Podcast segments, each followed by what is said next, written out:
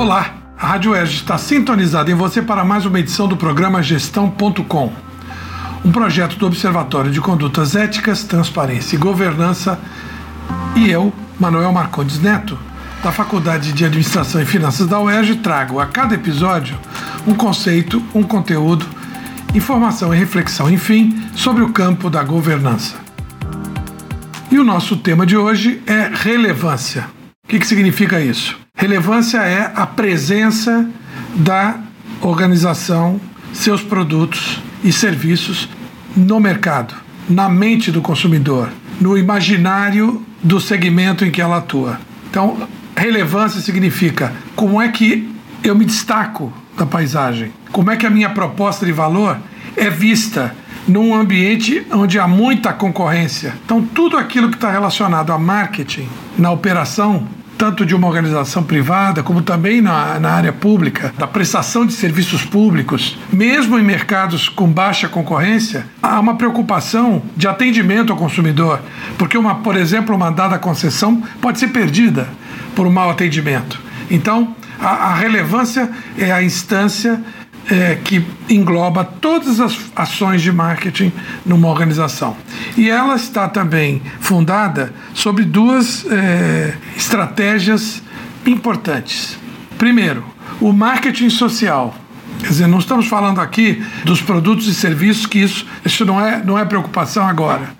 A preocupação agora é falar de estratégias que tornem a organização relevante, diferente das outras. Então, se todo mundo produz o mesmo sanduíche de fast food, todo mundo pro produz o carro popular, todo mundo produz o serviço de dedetização, eles são muito parecidos. Eles têm, às vezes, preços muito é, competitivos e parecidos também.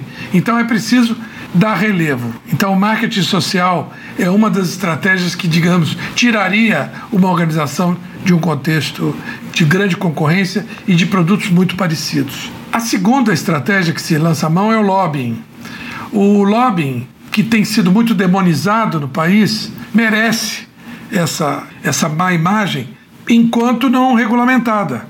Quando essa função for regulamentada no país, e há sempre esforços nesse sentido junto ao Congresso Nacional, já houve alguns passos, nós não estamos na, na estaca zero, vamos então ter condições de fazer pressão nas casas legislativas municipais, estaduais, federais, é de modo explícito o lobista ele está ali a serviço de alguém de maneira clara, transparente, divulgada aberta para lutar pelos reclamos de um dado segmento. Nós podemos dar um exemplo aqui, né? Um representante dos produtores de leite que defenderia junto ao parlamento o uso, né, o consumo do leite nas merendas escolares.